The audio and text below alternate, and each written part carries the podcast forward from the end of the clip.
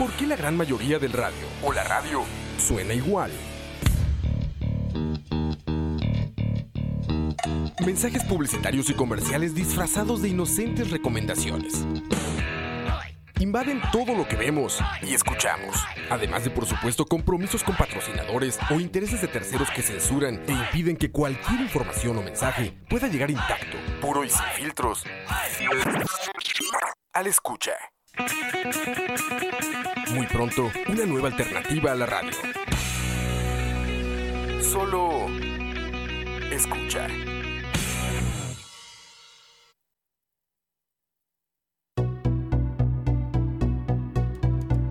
Buenas. Buenas, buenas tardes. ¿Cómo están, damas, caballeros, señoritas? Personas. Señoritas, personas. Tuvimos un pequeño atraso de 10 minutos por. Porque estoy por sin carro.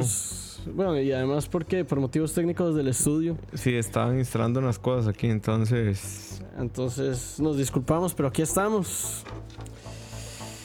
Bienvenidos a Malas Decisiones número 38. Hoy vamos a hablar. ¿Sobre qué vamos a hablar, Ching? Sobre mediciones. bueno, no económicas, mediciones sociales, básicamente. Em, bueno, antes de, antes de entrar en el tema, quería, quería hablar un poco. eh, ya hemos dicho que estos no son temas, digamos, que, que nosotros nos sentimos como muy facultados para hablar. Pero han habido varios escándalos sexuales fuertes, ¿verdad? Han habido dos, en lo que va de Desde este la mes. última vez que hablamos. Sí. Eh, entonces, di pues, y uno particularmente sacó de la política costarricense, que estoy seguro que todos saben de qué estoy hablando. Eh, pues, di no, o sea, qué jodido, ¿verdad, mae? Qué chupicha todo. Sí, es- si me escuchan dispersos que estoy publicando en Facebook, entonces estoy haciendo spam. Pero ya eh, el tema con las agresiones sexuales es que vamos a ver, yo no podría decir que el 100% de la gente que tiene una posición de poder ha abusado sexualmente de alguien. Pero sí podría decir que al menos el 99% de las personas que están en una posición de poder tienden a abusar de su posición. De alguna u De otra alguna forma. u otra forma, el tener poder es subyugar la voluntad de otra Sí, persona. pero- Pero, ya llegar al nivel sexual eh, es un tema que va más allá de- del comprendimiento tal vez de nuestra generación. Pero ojo, tampoco nuestra generación está libre de pecado, ¿no? O sea, vos y yo crecimos en entornos completamente machistas. Sí. Independientemente y, de si en tu casa eran feministas o no, eh, creciste en un entorno que tenía unas... y todavía las personas hoy en Costa Rica crecen en un entorno machista, ¿verdad? Y eso no, no es algo que se pueda quitar tan fácilmente. No. O sea, Y entonces a vos te quedan como resabios de, de la cultura machista, ¿verdad? O sea, O sea, nosotros seguimos siendo machistas. Sí, o sea, ¿verdad? yo no- yo- yo no podría- conscientemente necesariamente o no, pero yo no podría asegurar, digamos, que no soy una persona machista. y yo no, no, digo porque creo que el machismo sea lo mejor, sino porque hay, Yo- hay rezagos en mí que, que Sí. no, que no yo son tan fáciles de quitar. Y yo no sé vos, pero digamos, a mí lo que me cambió como la perspectiva de, de- de- de todos mis micromachismos y demás fue entrar a la U. Sí. O sea, ahí Pero fue donde bueno. yo decía, bueno, hay muchas cosas que están mal, que hay que cambiar, pero yo, yo no podría ser el estandarte de ese cambio, ni pretendo serlo, porque no estoy facultado para, porque yo no, no vivo las cosas que viven las mujeres día con día. Sí, no, pero más allá de eso, este, di, pues hay un tema de que, de que, eh, de que yo creo que, en- bueno, ya, ya hemos dicho varias veces que, que- que aquí no vamos a hablar vos y yo de feminismo. Cuando Sí. hablamos de feminismo nos gusta abrir el, ab- abrir el espacio a las personas que son más apropiadas para hablar del tema. Pero a mí sí tengo que decir que me ha abierto un poco los ojos las reacciones que he visto en redes con respecto a estas acusaciones. Y de nuevo, o sea, sí es cierto, toda persona es inocente hasta que se demuestre lo contrario y ante los ojos de la ley es el caso, pero uno ve muy, muy diferente cómo la gente reacciona cuando a Oscar Arias se le acusó 10 mil veces de corrupción, muchas veces sin pruebas, sin acusaciones penales. No es muy diferente esa reacción ahora, ¿verdad? Ahora la gente está, se le está yendo a la víctima, está diciendo que tal y tal cosa.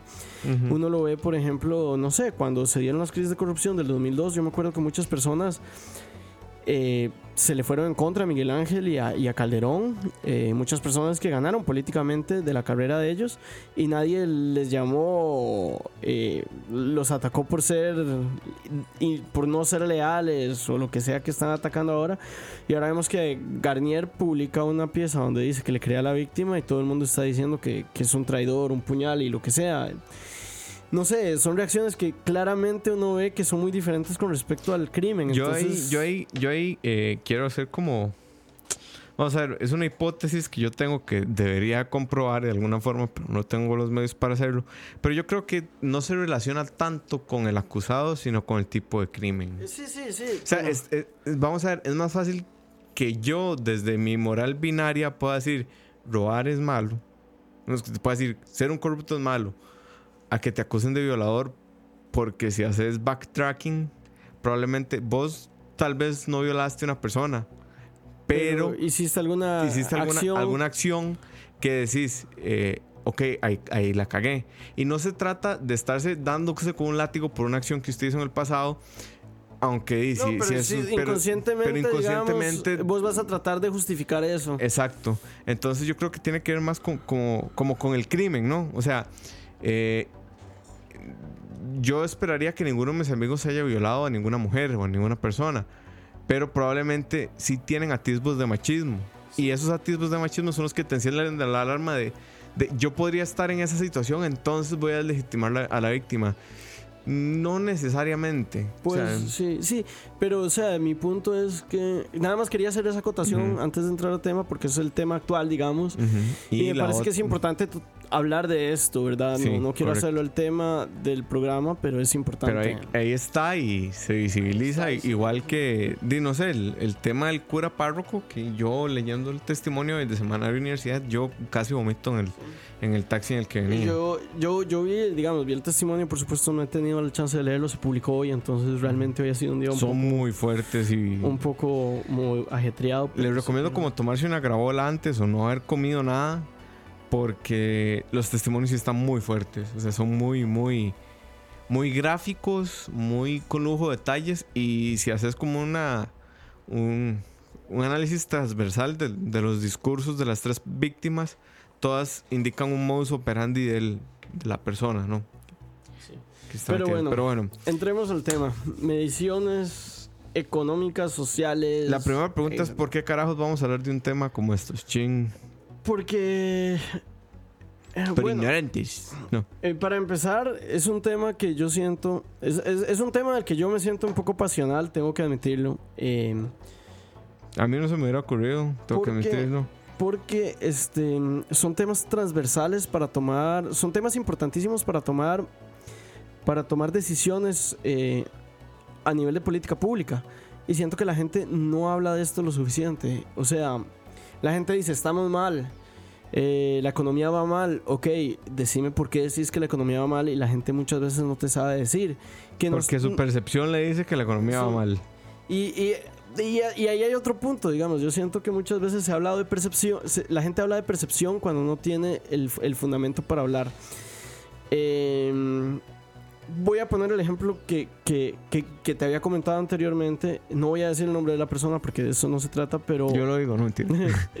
Yo la Pero- quemo, yo la quemo. Pero yo vi, digamos, eh, vi a, a mediados de la semana un, un- un mensaje que decía, una forma de medir la pobreza es a través de la cantidad de personas indigentes que hay en la calle. Y Mm. cada vez yo veo más indigentes. Mae, esa no es una forma de medir la pobreza por muchísimas razones. Para empezar, Para empezar, es una experiencia que tuvo una persona en, para empezar te puedo, te puedo en un asegurar- microuniverso. Te puedo asegurar, so- solo para, para, para, para decir algo, te puedo asegurar, de nuevo, no tengo los datos, pero casi que te puedo asegurar que el fenómeno, no era indigentes, perdón, era mendigos, porque hizo la aclaración después de que hay una diferencia. Un indigente es una persona que no tiene dónde dormir eh, y, Ciudadanos de la calle, que Sí. llaman. Y un mendigo, que tampoco me gusta esa palabra, me parece que deberíamos de usar otra palabra, pero esa la que usó en el post, Mm. es una persona que pide dinero en la calle. Y que no necesariamente una persona que mendiga es una persona en condición de pobreza, ¿verdad? Ese es un punto. Y el otro es, vos estás hablando, ah, claro, esto nada más lo estoy poniendo como tema ilustrativo para decir por qué me parece que es un tema importante. Cuando vos decís eso, yo creo que la, la mayoría de las personas van a coincidir, y esto sí lo hablo desde mi experiencia, eh, pero también hasta donde yo sé es el caso en general eh, en el mundo. El, personas pidiendo en la calle es un fenómeno muy urbano. De hecho. Entonces, probablemente la persona que dijo esta aclaración está hablando de su experiencia en 31 de 82 cantones, suponiendo que toda la gama es urbano, lo cual ya es una suposición fuerte. Suponiendo que San José es urbano incluso. Exacto, entonces no, no es el caso. Y entonces es- ese es el punto, digamos. Eh, cuando hablamos de pobreza tenemos que hablar de mediciones. Cuando hablamos de, de desempleo tenemos que hablar de mediciones. Cuando hablamos de feminicidios, que aquí, por ejemplo, No están contemplados. Eh, es otro tema eh, que va a ir completamente en contra de lo que acabo de decir, pero por ejemplo, el- el- hay un discurso feminista que dice que, que hay un- un- un- una ola de feminicidios en Costa Rica. Y que, Eh, y que no, no sé si no- es femi- feminicidios o femicidios, empezando por ahí. O sea. ¿cuál de los dos usamos? digamos, yo, yo voy a usar feminicidios porque creo que ese es el término. Si estoy mal ahí, sorry. Eh, es un error conceptual, pero creo, pero creo Silvita que el tema se corrige. entiende. Pero mi, te- mi punto es, cuando escucho a gente decir esto... Dice eh, que se escucha un cable con estática. ¿Cuál será? no sé. ¿Será este? Eh, bueno, mi punto es, cuando yo escucho eso, que hay una ola de feminicidios en Costa Rica, yo digo, una ola significa que, que- que es un fenómeno reciente que no existía antes. y que van, y que van Eh, incremento. que va en además. incremento. Puta, yo no sé, la verdad no sé, por el simple hecho de que hace cuatro años, cuando una pareja mataba, a- a- cuando un hombre mataba a una mujer por una cuestión de género, eso no se contabilizaba como un feminicidio. Iba a la, Sigue sin contabilizarse. Sí, pero ahora existe como... o Ahora sea, existe una conciencia. con- no, y existe una contabilización no formal. Digamos, sí hay gente que Si está hay una llevando- estadística, no es institucional, pero la hay. Ok. Sí, y hay, hay todo un tema, eh, y aquí les doy un tip, eh, muchachos y muchachas. Cuando ustedes estén discutiendo con alguien y no hay una... O sea, y ustedes creen que no hay una razón lógica para que esa persona esté opinando lo que esté opinando, ustedes lo que pueden hacer es irse a las estadísticas. O sea, las estadísticas no son una... O sea, las estadísticas no son la realidad, pero son lo más real que tenemos que refleja la realidad. O sea, es- es como lo, lo más atinado y científico y preciso, dependiendo de la metodología, de, de un montón de factores, claro está. Pero eh, las, las estadísticas es lo más representativo que podríamos tener. Si después de que ustedes pidieron una estadística o unos datos y esa persona no pudo dárselos, dejen de discutir. O sea, en, en ese momento es donde usted entiende que, que- que no es una discusión para llegar a la verdad, no es una discusión para aclarar un punto, es una discusión en la que cada quien está defendiendo sus puntos de vista y punto, Sí, de hecho- independientemente de, la realidad. De hecho, digamos, es aquí, un, un- aquí un gran tip que nada Gustavo, dieron. Gustavo Dale del Clavo dice, como cuando dicen que antes todo era mejor, según los números antes todo era peor. Eso es cierto, por supuesto, depende del antes que hablemos, pero, Si hablas del antes en recursos naturales, pues no, antes sí estábamos mejor, pero pero por ejemplo, sí, la, la expectativa de vida ha crecido en todos los niveles de ingreso, en todos los países, si comparar los últimos 200 años. La expectativa de vida de una persona, de la persona más pobre hoy en día, en el mundo, en, en- en Costa Rica. en Costa Rica o incluso en países mucho menos desarrollados, es mayor a la estadística de las personas más ricas de hace 500 años. Entonces, e- esas son las, las estadísticas que nos dicen que sí ha habido mejoras. Por supuesto, hay que saber delimitarlo, ¿verdad? Esta, esta- esa expectativa de vida no me dice que todo, que todo en la vida es mejor. Sí, o sea, y también los datos son datos. O sea, al final de cuentas, un dato es una recolección, dependiendo de la estadística, muestral aleatoria de, de un fenómeno en un determinado momento. Un dato por sí mismo no es bueno ni es malo. Exacto. Quizá un tema, por ejemplo, un tema... Lo, lo más tal, tal vez algo que lo ilustra, que ilustra muy bien porque, porque el tema de la estadística es tan delicado Eh, si yo te digo que en el último año se crearon empleos y que creció la tasa de desempleo estoy diciendo una mentira o una verdad Estás diciendo la verdad, probablemente. estoy diciendo la verdad Porque, pero suena como, como cosas como cosa contradictoria, ¿qué contradictorias. puede pasar en este ejemplo que dice Chin? Bueno, lo que puede pasar en este ejemplo que se echen es que sí, se crearon empleos, pero eh, la condición de subempleo aumentó considerablemente. O puede ser simplemente, digamos, es- este fue el- el- un trabajo que hizo el check. Ujú. Eh, creo que es Daniel el que está detrás de eso. Eh, son Daniel dos, Salazar. dos personas, Daniel Salazar y hay son dos o tres bueno, personas. están haciendo un buen brete a Ujú. nivel general. Pero bueno, estos más, digamos, sacaron la estadística de que más gente entró a buscar empleo. Y eso tiene, tiene sus motivos, ¿verdad? A ver, es difícil decir por qué, pero hay, hay razones por las que uno puede creer esa, esa estadística. Más gente entró a buscar empleo, ¿verdad? Entonces, si compara la, la cantidad de personas empleadas con la cantidad de personas empleadas de hace un año, es mayor. Eso significa que se crearon empleos.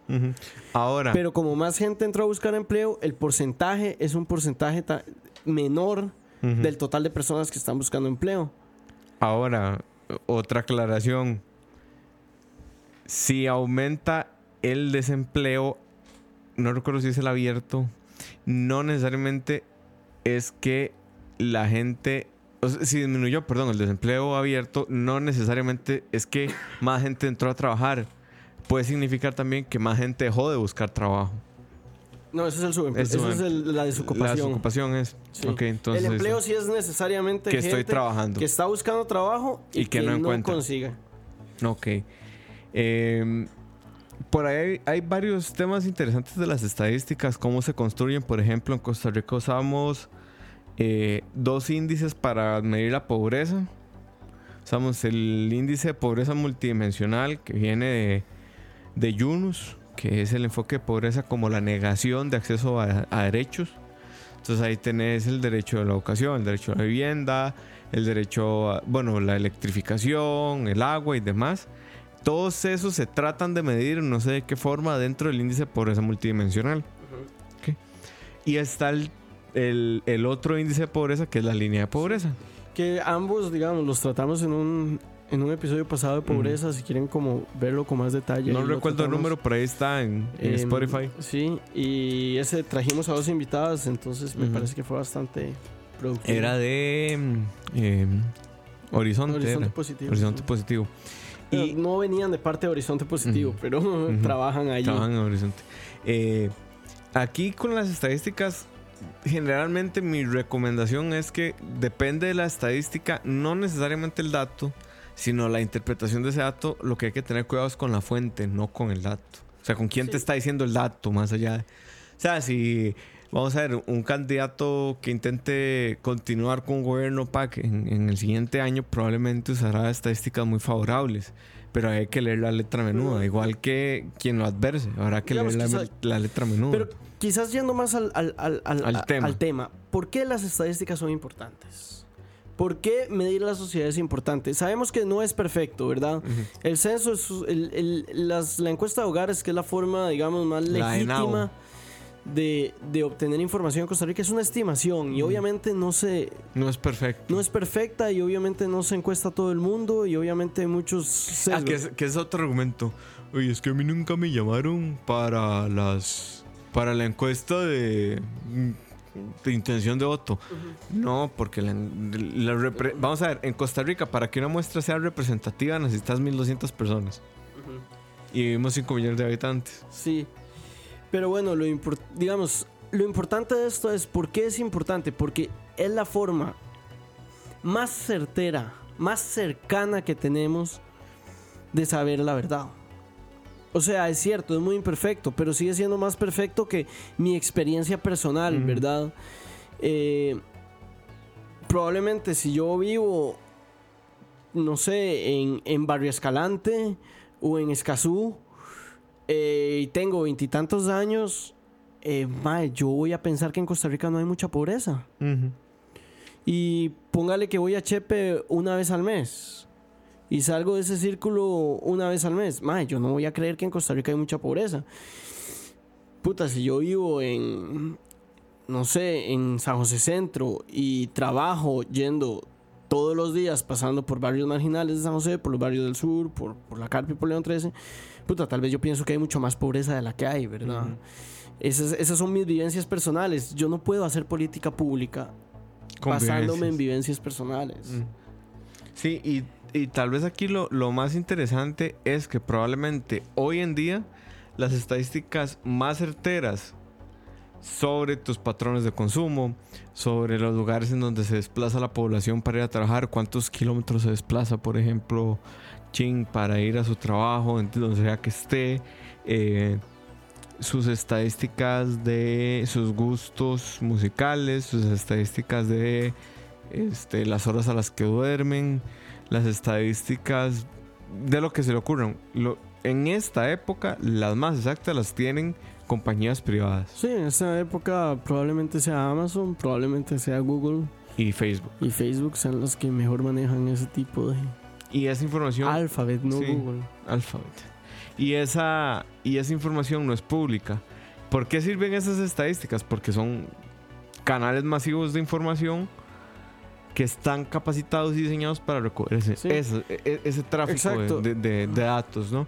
Y lo que hacen es que a partir de tus patrones hacen neuromarketing y te venden cosas que ellos creen que a vos te interesan. Sí. Eh, bueno, Gustavo acaba de dar en el punto. Él dice: Si hay una estadística que dice que en abril la gente contrae gripe un 50% más que los otros meses, yo me cuido más ese mes. Eh, a eso me refiero, con que vos tomás, decisiones. basadas en esto. Y cuando hablas de política pública, tomas decisiones basadas en esto.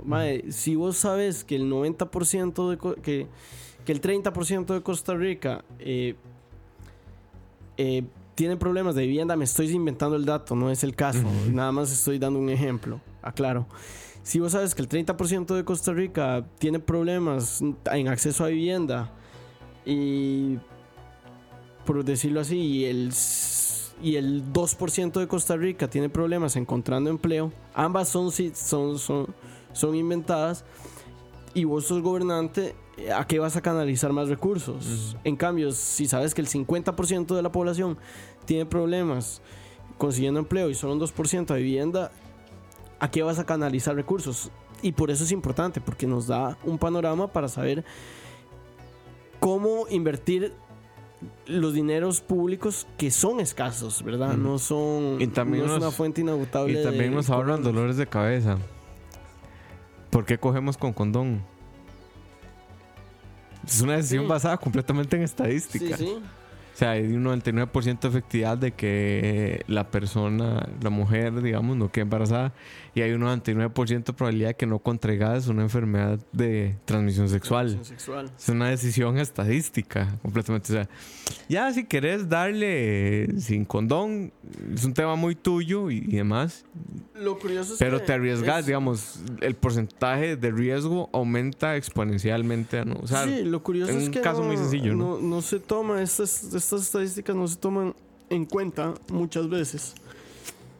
Y ahí yo creo que todos tenemos un sesgo, ¿verdad? Todos somos como... Hay, hay, temas que nos, que nos son más sensibles que otros. Eh, pero, madre, vos vas a escuchar a gente hablando de problemas de empleo, aunque Costa Rica baje el empleo al 3%, al, 3%, al 2%. Al 5%, que es una tasa de empleo, empleo pleno. Que Exacto. Vos vas a encontrar gente hablando de que Costa Rica tiene un problema de empleo, aún, aún, así, vos vas a encontrar gente hablando de que Costa Rica tiene un problema de pobreza, aunque Costa Rica... Y no digo que eso esté mal, claro Em, que de hecho las estadísticas metieron, bueno, las, no las estadísticas, los datos en este caso, eh, metieron en problemas al MINAE hace poco con el tema de crucitas, con las estimaciones que se habían hecho. Que unos decían que se, estaba, se habían robado 173 millones de dólares, otros decían que 60 millones de dólares, otros decían que 1.300 millones de dólares, cuando la verdad es que el dato exacto no existe porque es una estimación, nuevamente, estadística muy aproximada a la realidad de cuánta, cuánto oro se han llevado de crucitas los coligalleros. E, e, el, tema es que la estadística sirve para, en este caso, no es para tomar una decisión, es para darte un parámetro de si no tomas una decisión, lo que va a seguir, o sea, es el costo de la inacción en este caso. Entonces, a ver, las, estadísticas sociales nos sirven para diagnóstico, para toma de decisiones y para saber dónde estamos parados, que eso es importante. Ahora, el otro detalle importante de las estadísticas es entender para qué se usa cada estadística. es, el ejemplo que te dije antes. La, creación de empleo se usa para algo. Eh, la tasa de desempleo se usa para otra cosa. Si están relacionadas, sí. O el ejemplo que te di anteriormente. La, digamos la indigencia, el porcentaje de indigencia, el porcentaje de personas viviendo eh, ciudadanos de la calle, como les llaman, eh, es, es, es, la estadística del porcentaje de personas que viven así nos dice algo.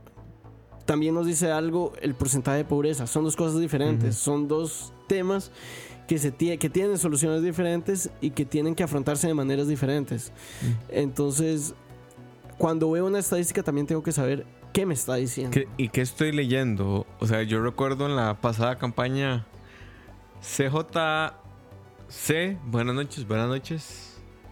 Y por ahí dice Gustavo, ahora todo se puede mostrar con estadísticas, el 40% de la gente lo sabe. Buena referencia a los Simpsons. Lo que pasa es que ese porcentaje yo creo que va en detrimento. O sea, ya la gente de las estadísticas le importa muy poco. Que lo que iba a decir es que sin, deje- sin dejar de lado, digamos, el, el tema de la campaña política 2018 que nos marcó profundamente. No sé si ustedes recuerdan y por eso es tan importante saber qué te está diciendo la estadística, qué te está hablando, cómo está construida. Cuando Fabricio Alvarado sacó el porcentaje, y abro comillas porque él dice el porcentaje de homicidios que se cometían en Costa Rica du- durante el 2018, 2017, 2016. Cuando lo- la realidad es que los homicidios no se miden por porcentajes, Sí, se miden por tasas. Que al fin y al cabo también es un porcentaje, mae. Sí, pero no es una medición en base a 100, es una po- medición en base a 1000. Sí.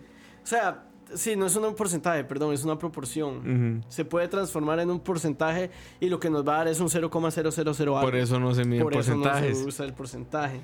Eh, ya cuando ustedes ven una medición en tasas, es porque el porcentaje de ese dato probablemente es poco significativo en términos de porcentaje. Es porque nadie en una. O sea. Porque su calculadora no le da para o, representar o ese ni siquiera eso, también es, pues, es por una cuestión de. Madre, nadie en el periódico va a leer el 0,001% y se lo va a tomar de en serio. Porque es que además es una cifra muy complicada de entender. Sí.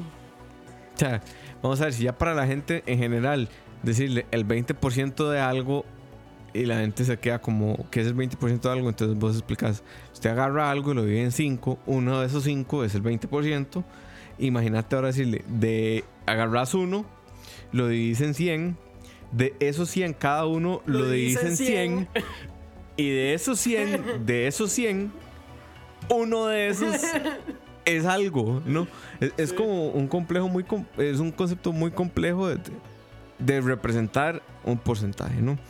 Y las estadísticas eh, nos sirven no solo para tomar decisiones, digamos, y más, sino sirven también para tener lecturas hacia atrás de, de cómo ha evolucionado el país y qué se hizo que nunca funcionó. No, o sea, pongo el caso eh, de los PAES que, fueron un programas de ajuste estructural en los 80 que dijeron, bueno, se recorta inversión pública aquí, aquí, acá y eso, bueno, nos llevó a las famosas décadas perdidas. Pero más allá del tema de las décadas perdidas, es que entender que el dato o la estadística que me dice cuánto se recortó del presupuesto nacional para educación, para seguridad, para lo que fuera, cómo, cómo- cómo está relacionado, no es, una, no es una relación directa, ¿no? O sea, cómo, cómo está correlacionado con los efectos en la población. Ahora, ahí yo. Ahí, ahí yo te meto un poco de contradicción. Métela. Todo lo- Em. métela, miau. Todo lo que Porque, eh, o sea, es cierto, uno puede darse cuenta a través de estadística, por ejemplo, de causa-efecto, que es lo que estás diciendo, básicamente. Que no necesariamente es causa-efecto. Se está hablando de una correlación. pues. Sí, pero también más allá de eso, digamos, es, es cierto que la estadística nos sirve para, las estadísticas o las mediciones sociales o cómo vemos la, la sociedad, nos sirve para ver el pasado, pero no tanto. O sea, a lo que voy es, a veces hay cosas que hay que aislar. Sí, Eh. Te voy a decir el, el ejemplo que acabas de poner de los padres. Vemos que los padres tuvieron este efecto. Bueno, para saber si fueron o no una buena decisión, realmente lo que deberíamos de hacer es compararlos con la situación si no se hubieran aprobado los padres y esa situación no existe. Entonces a veces ese es el tema, porque, y lo digo porque estoy seguro que ahorita que empiece la nueva reforma fiscal, mucha gente va a decir, ah, es que vean, la reforma fiscal aumentó, la, pobreza, disminuyó mis ingresos, lo que sea. Sí, mae, compararlo con si no hubiera habido. Y eso es lo que muchas veces también uno falla, ¿verdad? Para tomar una conclusión de causalidad es necesario aislar efectos. Em, y eso es algo que también es importante hablarlo cuando hablamos de estadística, ¿verdad? A veces para decir esto generó esto, es necesario tener un contraejemplo. Ujú. Es algo que, que es- se ve en, en- en economía bastante, pero se ve más, todavía más en las ciencias exactas, ¿verdad? Cuando, cuando los, cuando los, los, no sé, cuando los doctores prueban una droga, lo que hacen es que le dan a una población un placebo y le dan a, otro po- a otra población la droga y, y comparan los resultados. Y a ninguno de los dos le dicen que le está dando. Sí, exacto. O sea, bueno, estoy poniendo un ejemplo. ¿verdad? Pero eso, eso es usualmente una forma en que, en que lo hacen. O le dan un, o le dan el medicamento hasta la fecha probado que funciona. Sí.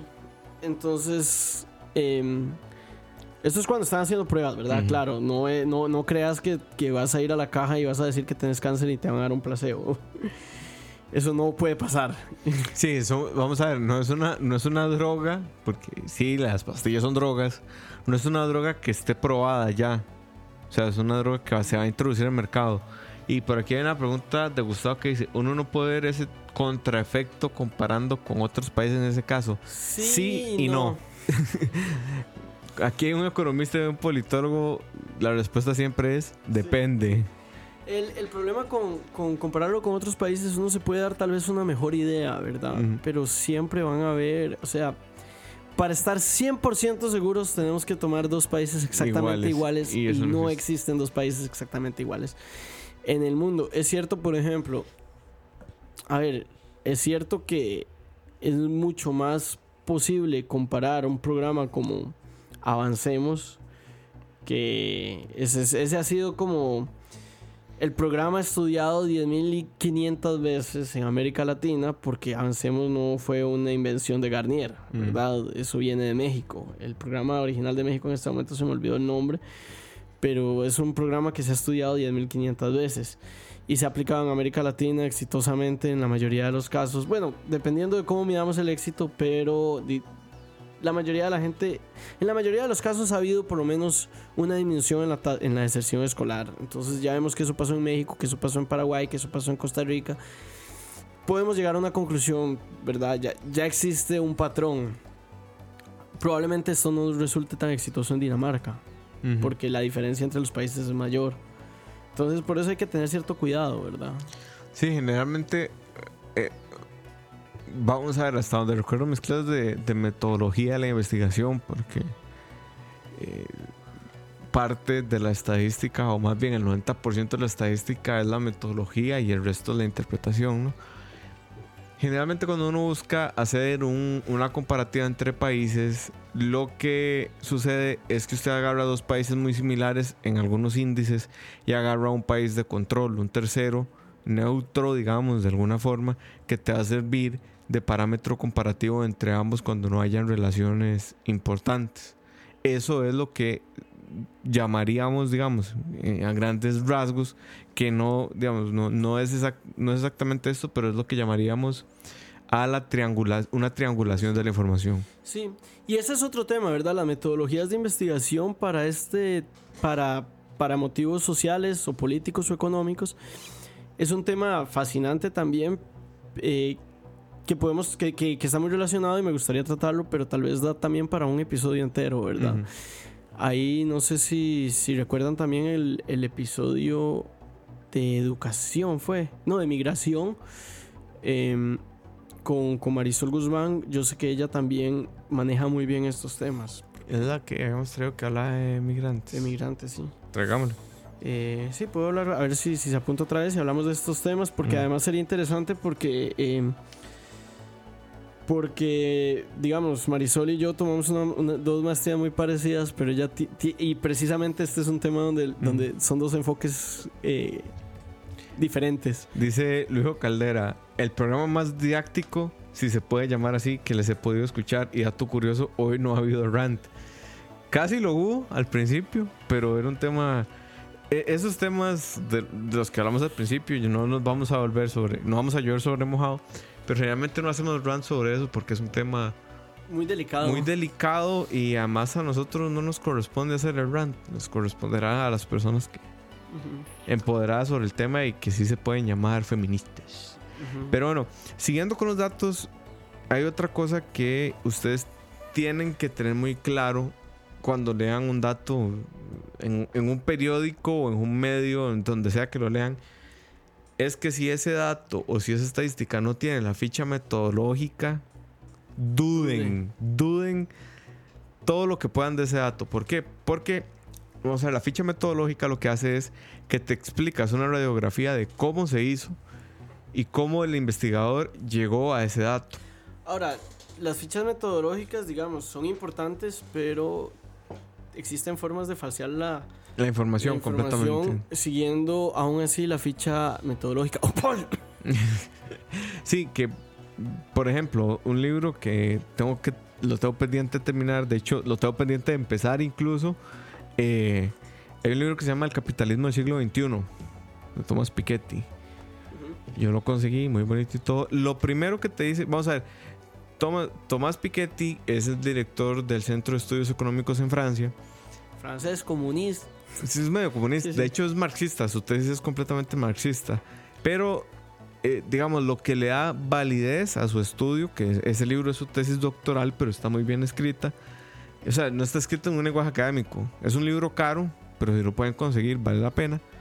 Lo, lo primero y lo que le da legitimidad a este estudio de doctorado de Piketty, aparte de su, de su increíble regresión y línea del tiempo de 200 años, es que él llega y te, a ver, huevón, si usted me quiere contradecir mi tesis, aquí están los datos que usé, están públicos. Pero así- así funciona, ca- así, así funcionan todos los economistas serios, man. Ujú. Entonces, bueno, no sé, ese es el primer libro de, digamos, de, de- esa es la primera investigación económica formal que leo. O sea, siempre leo papers. Sí. Que no es que no sean, no es que sean menos formales, es que no es la investigación como tal. Podría investigación... decir que los papers hasta el problema es que son más formales, entonces ne- se necesita más conocimiento técnico para comprenderlos. Entonces, eh, lo, lo que para mí hace como... Lo, lo que para mí hace que Piketty tenga completa validez para decirte, el problema del capitalismo es, por ejemplo, la herencia, que es una de las cosas que él dice, que el 90% de la riqueza que existe en el mundo Ese era- es heredada.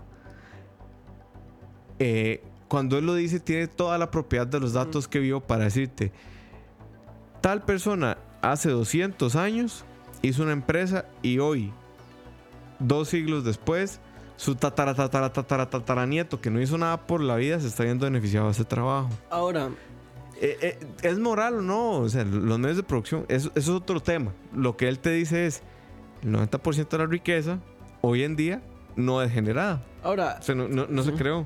Ahora también hay un, hay un, hay un hecho que es que em, Ya me puse marxista. Sí. Ya. cuando, cuando estoy, estoy saliendo un poco de tema, pero, pero me parece como Siempre lo hacemos, decirlo, entonces. sí. es el- uno no puede humanamente no puede ir a cada ficha técnica y revisarla No, y aún así la ficha técnica no es no es garantía Mm. de que el estudio esté bien hecho Eh, pero sí es o sea a lo que voy es Es no es que no es que no es que un estudio si tiene ficha técnica es serio y si no tiene ficha técnica no pero si no tiene ficha técnica definitivamente no, es serio. Y aquí uno puede buscar diferentes formas de, de encontrar validez. Uno puede ver, por ejemplo, de la historia de, de un, de, un, de, de un centro de estudios o de una encuestadora. Opol, hasta la campaña del año pasado, era una encuestadora que yo me tomaba en serio. Sí, sí. Era, era también de las nuevas, digamos. Eran de las nuevas. Había, había, había hecho un par de, de investigaciones que la ficha técnica no demostraba que estuvieran mal. Eh, no había razón para creer de momento que había un conflicto de interés. Después quedó claro que sí lo había. Eh, entonces, eh, digamos, como al principio uno se lo toma en serio, después hace esto y, y para mí es el, el papel... Ya- Para mí una encuesta de Opol en este momento no me dice nada. Ya, ya es, es un tema, ya no es un tema de cómo está hecha la encuesta, ¿no? Ya es un tema de legitimidad. Sí, pero la legitimidad, a lo que voy a la legitimidad es una buena forma de, este, de, de- de filtrar, ¿verdad? Por, por- de nuevo, como no puedo leer todas las fichas técnicas, yo lo que puedo hacer es ya sé que esta, que esta gente hace las cosas bien, entonces voy con eso. ¿Cuál es el problema de eso? El problema es que muchas personas, y aquí yo creo que todos somos en cierta medida culpables, tendemos a legitimar lo que no va con nuestra visión Mm. de mundo per se. Entonces hay que tener mucho cuidado cuando hacemos esto, decir, eh, ok, no me estoy tomando esta, esta encuesta en serio, porque en serio tengo motivos para dudar de la legitimidad o porque estoy dudando de la legitimidad para poder proteger mi visión de mundo. Mm. Que eso pasa mucho. O sea, vos llegás y le sacás a gente, puta, datos del Banco Mundial o de las Naciones Unidas, que no, no existen verdaderamente muchos motivos para pensar que estén falseados. Y te dudan porque son organismos neoliberales. O porque son organismos eh, de- que, que son controlados por la ideología de género Ujú. e imponernos, eh, y, imponernos su visión sobre nuestra soberanía. Que es, yo les, les recomiendo mucho, hay un un programa, es de comedia, está en Netflix y se llama eh, My Next Guest Doesn't Need Presentation, una cosa así, ya no me acuerdo cómo se llamaba. La cosa es que es de un comediante, pueden buscarlo por Obama. El primer episodio es con Obama. Y eh, está hablando, están hablando de los fake news, ¿no? Entonces le dicen a Obama.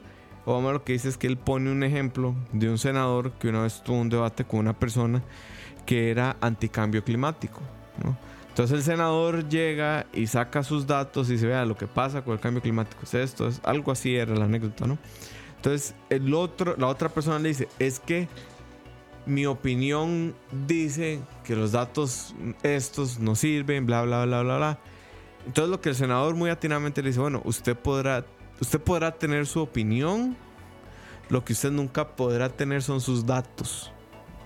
Haciéndole referencia a que sí, su opinión vale 3 hectáreas de sudafricana, ¿no? Pero el hecho es que si usted tiene opinión y no la puede respaldar con datos, su opinión es eso. El problema es que se toman decisiones públicas basadas en eso. Y ahí es donde yo digo, mae, te- estamos teniendo un problema. O sea, y este no es un problema de Costa Rica. Yo creo que es un problema, mm, no sé si de Occidente o qué tan o mundial o qué tan grande queramos llegar. Pero si hay un problema de que, de que existen mediciones, existen formas, existe, existen datos y la gente sistemáticamente va a negarlos. David Letterman, dice aquí Edney Clerks. Ese es el programa de, de David Letterman. Es buenísimo. Fíjate el caso para ya entrar en rants y complacer al mundo. No, no, pero antes de eso unos saluditos y unos dice por aquí Frank Quiroz. Como solían decirme, el problema del promedio es que nadie es promedio y siempre hablan del promedio. El promedio es una estadística engañosa generalmente, pero que puede ser depurada si sacar los dos extremos. Entonces ya te da un dato más preciso de repente. Pero tiene Pero promedio. hay, pero hay que saber para qué sirve el promedio y para qué, ¿verdad? Y para qué no, ¿verdad? O sea, el promedio no, es- no sirve para el promedio No sirve para tomar decisiones generalmente. Sirve para describir cómo es algo. O sea, el promedio es una estadística para mí más descriptiva que cualquier otra cosa. O sea, no, no es nada a profundidad generalmente. A ver, el, el ejemplo más claro, el promedio sí me dice la cantidad de riqueza que hay en el país, pero no me dice que también está el país. Correcto. Ni que ¿verdad? también Porque está el PIB per cápita me dice que también el PIB per cápita, que es un promedio básicamente, me dice cuánto dinero tiene la persona promedio en Costa Rica, por decirlo así. Eso me dice cuánto dinero hay en el país, pero no me dice si la gente en el país está viviendo bien, Mm. si está viviendo mal, Cómo eh, está distribuido. cómo está distribuido. Dice por aquí. Eh, Gustavo dice, como decía mi profe, usted lo dice y quién es usted. ¿Dónde está lo que debe respaldar lo que usted está diciendo? Porque si no es nadie diciendo nada, y eso es para la tesis que se lo decían, la confianza se fue y ya eso, ya uno no es algo confiable. Eso respecto a Paul. Eh, nos dicen feliz día del amor y la amistad, de Smoke, feliz día de todos mis hearts. Sí, ahí puso el MAE como 350 hearts. Muchas Sí, gracias. Muchas gracias, muchachos. Eh, entremos en los rants, sí, que deberíamos hacerlos un- una sección, ¿no? Rant. Rant. A ver, O sea, o sea, pero deberíamos como, vamos a ver, busquemos un sonido. No. Escucha, escucha, escucha, Este. escucha, Viene escucha. rant. Bueno, a ver, ya que, ya que- para ya entrar en rants, ese es el ejemplo del malparido sarampión. en Y los Estados Unidos. antivaxxers. Y los antivaxxers, mae. Llega alguien y se inventa un estudio que se saca del Culo.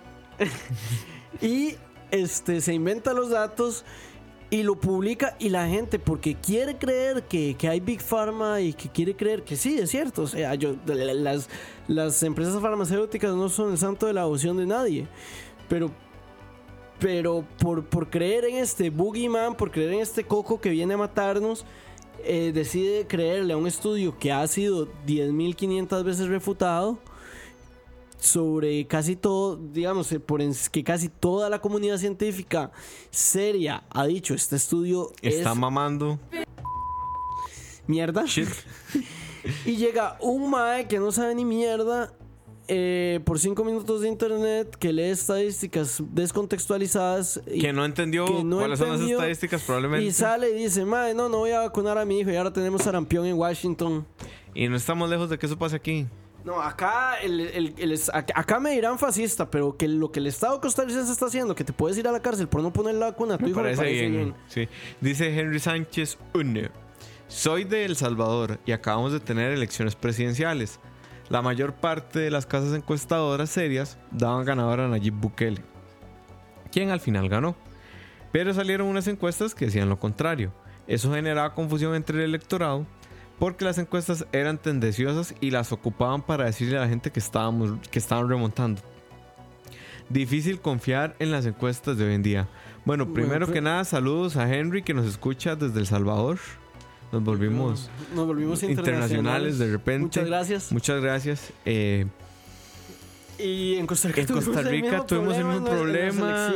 y ahí es donde les decimos, vean la ficha técnica, vean quién está hablando. Si pueden si de alguna forma tienen cómo comprobar las relaciones que existen entre las casas encuestadoras y los partidos políticos, es una buena indicación. Es una indicación. Como, lo, como lo vimos. Con UPOL. Con UPOL en Costa Rica. Que sí, seguiremos hablando de UPOL hasta que malas decisiones se conviertan en buenas decisiones.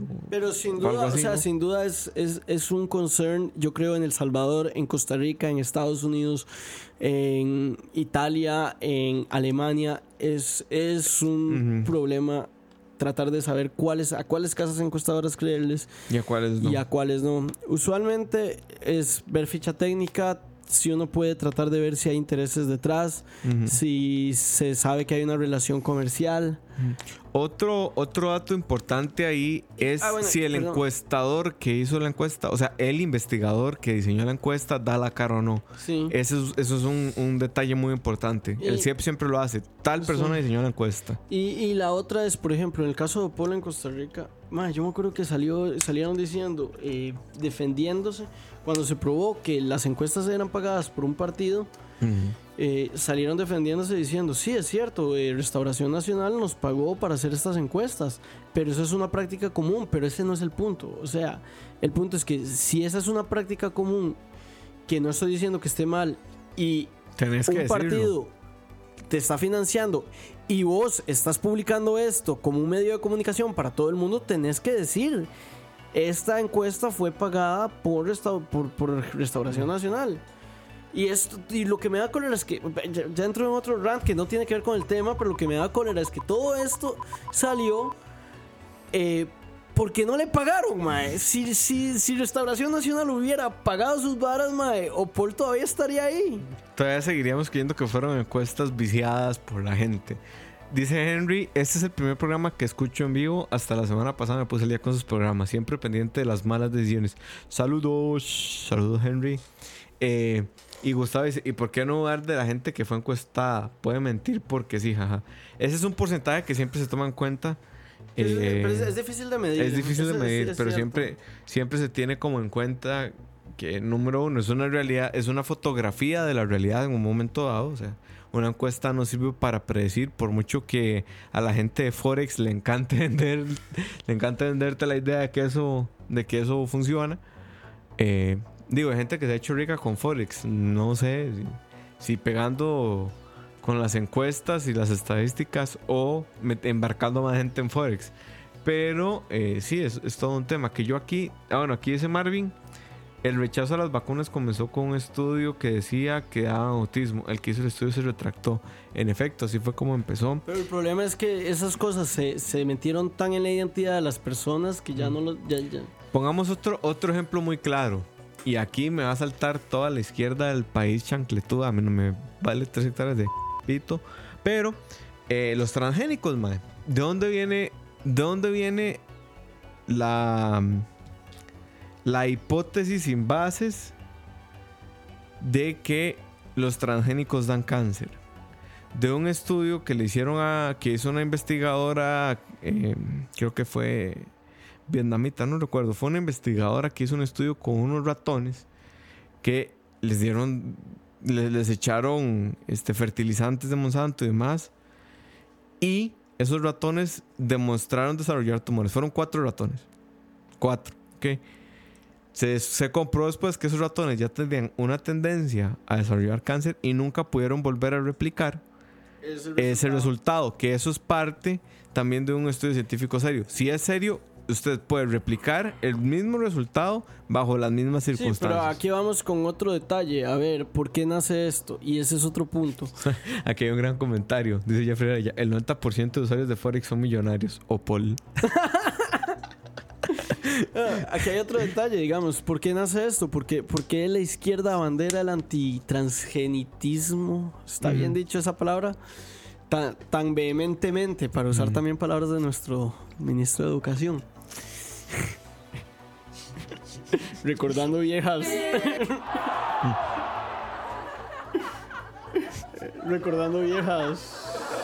Viejas em, controversias. Porque si es cierto, digamos, existe, existe una vara jodidísima que es que Monsanto. El, los maes se quieren monopolizar semillas, mae. Sí, o sea, eso no es. Es- ese no es. Eso, eso no, Sí. no necesitas estadística para decir Exacto. eso. Eh, Monsanto quiere monopolizar semillas y sí, digamos, ha destruido a muchos granjeros locales aparte de la monopolización de semillas. Entonces existe como la gente ve en los transgénicos, que es algo que no tiene ningún tipo de validez científica, ven eso como una forma de poder traerse, traerse abajo a Monsanto, mae. Y, y- o sea, y yo no es como, yo, yo- yo creo que yo odio a Monsanto como cualquier persona. Monsanto Bayer. Ahora. Bayern Monsanto, a los supremos, a los supremos líderes y, y dueños de nuestro mundo. Sí, si ustedes creen que era Disney, Nel. Monsanto Bayer es el dueño del mundo. Yo les tengo tanta reserva como cualquier persona, pero no me parece ético utilizar eh, falsedades científicas para atacarlos. Es una, es una deshonestidad intelectual. Que es para mí de las peores deshonestidades. Porque usted puede ser deshonesto con su vida privada. ¿Y qué? Pero la deshonestidad intelectual tiene repercusiones importantes en, en la toma de decisiones de la gente. Sí. Entonces, Es, es un tema muy complejo. Pero bueno, para, para parafrasear y volver al punto, ya hemos dicho, digamos. ¿Qué? Mucha gente aquí ha dicho, este, es que el problema son la- el problema con las encuestas es esto, el problema con los datos es esto. Es cierto, no son perfectas, las mediciones estadísticas que tenemos no son perfectas, no lo van a hacer nunca. no lo van a hacer nunca, pero siguen siendo la forma más cercana que tenemos y que hemos tenido casi que desde la historia de la humanidad para poder aproximar o darnos una idea de cómo es la realidad, ¿verdad? O sea, es por decirlo así, fotos, una secuencia de fotos nunca nos va a decir cómo es el mundo, pero nos puede dar una mejor idea que si veo hacia hacia la pared y me imagino el mundo. Y tampoco se engañen, lo que en sus ojos no es la realidad. O sea, los colores no existen. Metas eso en la cabeza. Cuando ustedes entiendan ese concepto de física, van a ver que el mundo es una mierda. Pero, Pero sí. eh, vamos cerrando ya. Bueno, sí. Pod- nos quedan como podemos- dos, seis- tres minutos, una cosa así. Sí, como 6, 5 Seis. minutos porque empezamos un toque tarde. Ah, ok, listo. Sí, vamos Pero- cerrando. Eh, creo ya de manera general, nunca, nunca confíen en alguien que no les lee la totalidad de los datos que está exponiendo. Porque si usted le dan un dato pero no le dan el otro, hay un interés particular en, en realzar ese dato. Yo, digamos, lo importante que, digamos, los, los puntos importantes que saco son los siguientes. Primero, la estadística no es perfecta, pero es la mejor forma que tenemos. Estas mediciones son la mejor forma que tenemos. Dos, siempre hay que tener cuidado para ver qué nos están diciendo los datos. Los datos son descriptivos. La interpretación que le damos a los datos es diferente. Desocupación, empleo son cosas diferentes. Eh, indigencia, pobreza son cosas diferentes. Tratemos de entender qué nos están diciendo los datos y tratemos siempre de ver quién nos da los datos, qué intereses tiene, si los está revelando o no, que ese es otro detalle, ¿verdad? Hay gente que... que El 60% de los que consumen marihuana les da cáncer. Sí. ¿Y, su- y quién hizo el estudio? Sí, o sea, pero la uni- universidad de Estados Unidos. O sea, por ejemplo, es muy diferente, es muy, es muy diferente que yo, digamos, no sé, tengo... O sea, ten, yo, yo siento que hay una diferencia si yo tengo acciones en una tabacalera, decirte eso, Ujú. de decirte, no, el tabaco es seguro por este estudio. Pero si yo no te estoy diciendo que tengo acciones en una... O sea, es importante hacer esos disclosures, ¿verdad? Decir, como, Mae, antes de darte este dato, quisiera decirte esto para poner contexto. Que, ok, tal vez sigue siendo un dato que no creamos, pero por lo menos da cierta validez o cierta honestidad, cierto ejercicio de honestidad que uno aprecia. Dice Gustavo, los datos dicen que los programas de escucha el 85% empieza tarde. Anda por el 90% yo creo, pero... Ese es un dato que podemos sacar. Sí, eso lo podríamos sacar. Lo podríamos sacar. Eh, Pero bueno, y pero- este, tomar en cuenta eso, digamos, los datos son importantes. Para medir, no son perfectos, pero son la mejor manera que tenemos. Nos dicen cosas diferentes y hay que saber interpretarlos. Y siempre revisen lo más que puedan cuando le dan un dato. ¿Cuál la Fíjense en la temporalidad del dato también. O sea, no es lo mismo. No son los mismos los patrones de consumo de Costa Rica 2017 a los A ver. 2018. Eh, no es lo mismo la preferencia de la gente por internet en 2017 que en 2018. Sí. O sea, hay que tener como cuenta también que los datos expiran. Sí, y a ver, también. A ver, esto no es soplar y hacer botellas, como decía Fernando Vinocuro. Un saludo, aunque no creo que nos haya escuchado nunca. Ni lo va a hacer. Eh, pero digamos, esto no es soplar ni y hacer botellas. Hay literalmente personas que dedican toda su vida y, mil- y muchos doctorados a entender la estadística y ver cuál es la mejor forma de hacer los Ujú. datos. Pero ciertos checks de sentido común nos pueden ayudar a llegar muy lejos. Mm. Bueno, muchachos, ahora sí. Eh, Llegó la hora, macabrona. Sí. Ya Eh. tenemos tema de la próxima semana, si todo sale bien. Vamos a hablar sobre drogas. Sobre drogas. Eh, la semana pasada íbamos a hablar de eso, pero nuestro, nuestro invitado tuvo una emergencia de salud. y Que no ya es imposible pudo- que la sí, tenga ahora, por dicha. Sí, por dicha. Eh, entonces, di, lo tuvimos. Estábamos debatiendo si, cancel, si, si cancelarlo o inventar, inventarnos un tema, pero al final decidimos que mejor. Que yo adelanto, yo estoy muy a favor en temas de legalización de drogas. Pero eso lo veremos la otra Eso semana. Lo veremos la otra semana. Eh, Eh, tratamos de conseguir al viceministro de paz, pero no lo logramos. Pero estamos, ya no nos quiere. estamos buscando gente que, que nos hable del tema de la prohibición de armas. O no de la prohibición, sino la limitación en la tenencia de las armas, que es el término correcto. Y eh, tal vez de repente un día de estos hablemos de Venezuela. Estoy buscando un invitado para que nos hable. Es una Sí. persona venezolana que vive en Costa Bueno, Rica. Silvia es venezolana, pero. Pero no, nacimiento no, no, cuenta. No cuenta porque ella nació allá por Guava. Por Mm. guay, sí. Eh, pero bueno, muchachos, hasta aquí en Malas Decisiones número 38, si no me equivoco, si no en Spotify lo van a encontrar con un con un número adecuado o el número correcto. Nos vemos. Un abrazo, cuídense mucho, feliz mitad de semana, que la pase muy bien mañana. Recuerde que los moteles probablemente van a estar muy llenos todos, entonces eh, Vayan a tiempo. vayan a tiempo. eh, digo, 5 de la tarde puede, puede que sea una buena hora y encuentren campo. Pero puede que no, porque 5 de la tarde es una hora en la que todo el mundo sale su brete y entonces ya van directo al motel, ¿no? Es una estadística que no puedo corroborar. pero una estadística que sí puedo corroborar es que la tasa de ocupación en los moteles mañana va a ser altísima, mae, fijo. Gustavo, ese comentario no lo voy a leer al aire, pero bueno, suerte con su cita. Dice Cucaracha van a estar más caros. Es muy probable, esa no es una estadística que te pueda validar, pero es probable que estén más caros. Habría que calcular, calcular la, la elasticidad precio en San Valentín De, de- de de- los moteles, a ver si pueden aumentar el precio y mantener la demanda. Pero bueno, muchachos, un saludo, los queremos mucho. Chao.